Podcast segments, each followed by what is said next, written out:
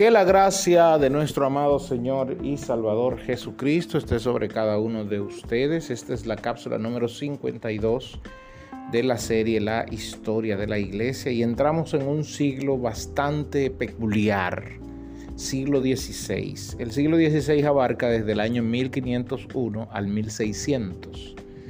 Eh, ¿Por qué decimos que es un siglo bastante peculiar? Por lo siguiente. Eh, en todo el mundo se, habla, se, se hablaba del descubrimiento de nuevas tierras. Recuerde que al final del siglo XV, años 1492, se descubre eh, nuevas tierras. Cristóbal Colón descubre nuevas tierras. Y entonces a la entrada del año eh, del siglo XVI, esta sería la noticia que impactaría al mundo. El descubrimiento de nuevas tierras. Y esto trajo consigo eh, sobre todo una España floreciente por las riquezas de ese nuevo, nuevo descubrimiento. Eh, España y Francia metidos en guerra desde el año 1501 eh, por el control de Nápoles. recuerde que España era prácticamente un brazo más de la Iglesia Católica era un brazo más de la iglesia porque la iglesia tenía el control total del imperio español, sobre todo de los reyes católicos. Eh, todavía no se llamaba España de por sí, sino que eh, se, empieza a llamar España cuando eh, la reina Isabel se casa con, con el rey Fernando reinado de Aragón y reinado de Castilla se unen y forman un solo reinado que es España.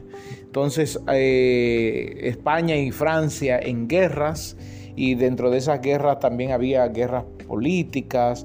Eh, Polonia fue invadida por los tártaros. Eh, Portugal estaba peleando con una flotilla otomana.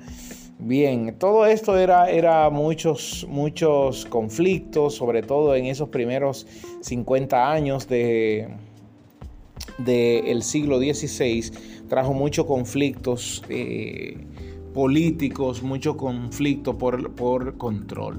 En cuanto a la ciencia y la religión, eh, sobre todo la ciencia, eh, la ciencia iba avanzando lentamente.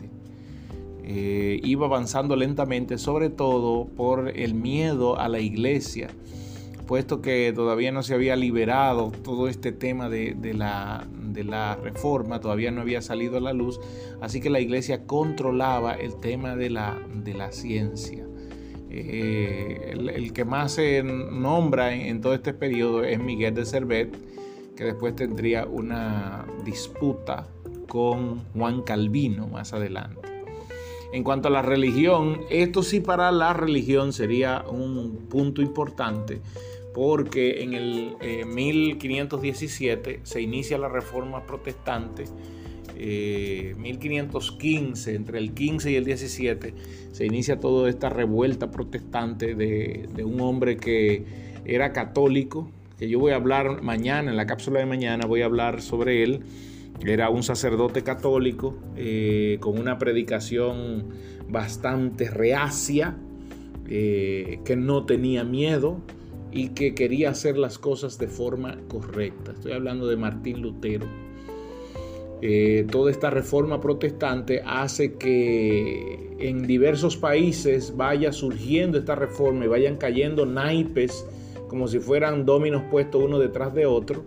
Eh, Francia, Suecia, Inglaterra, eh, las, eh, los países que eran totalmente católicos, como España y Portugal, no tuvo una afectación. Ellos se cuidaron y la iglesia cuidó de que el protestantismo no llegara a esos sitios, pero a los demás eh, fue un boom. Y ese boom hizo que el, el, avance protestante, el avance religioso también hiciera que la ciencia y tecnología avanzara y que las guerras disminuyeran.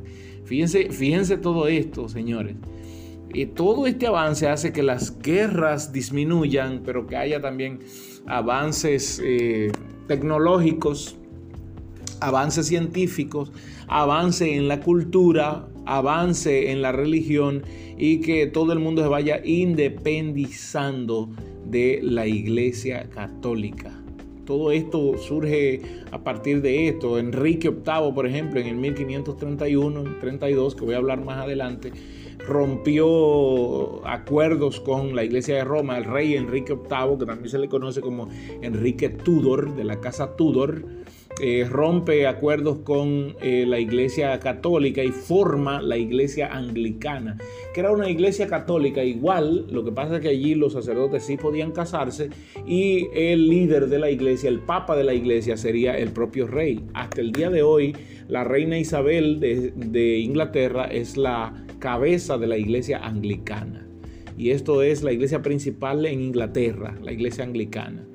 ¿Ok? Eh, eh, la iglesia para contrarrestar toda esa reforma protestante eh, en el concilio de Trento del año 1543 eh, trata de levantar una contrarreforma, trata de apoyar el canon, de seleccionar el canon y allí hace algunos ajustes a algunas cosas, pero esto no impediría de que haya un avance. Con el descubrimiento de las nuevas tierras también se expandería todo esto de la reforma protestante, llegando los protestantes perseguidos, claro está, a las tierras de América, sobre todo América del Norte, y ellos se encargarían de levantar lo que hoy nosotros conocemos como Estados Unidos.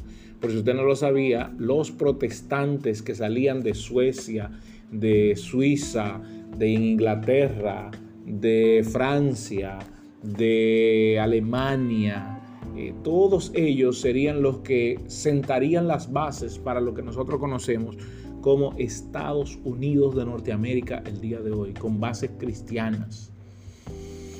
Lamentablemente aquí en el Caribe, Caribe, Suramérica, Centroamérica, quienes tomaron el control fueron los españoles y luego por acuerdos le entregan parte de las tierras a Portugal, negocios de Portugal, que yo voy a hablar más adelante, y por eso Brasil habla portugués y todas las demás regiones de América, eh, tanto Suramérica como Centroamérica, hablamos el español porque los colonizadores nuestros, los conquistadores nuestros fueron los españoles. A diferencia de Norteamérica, que hay una mezcla allí de ingleses, franceses, suizos, alemanes, suecos, eh, etcétera, etcétera, etcétera.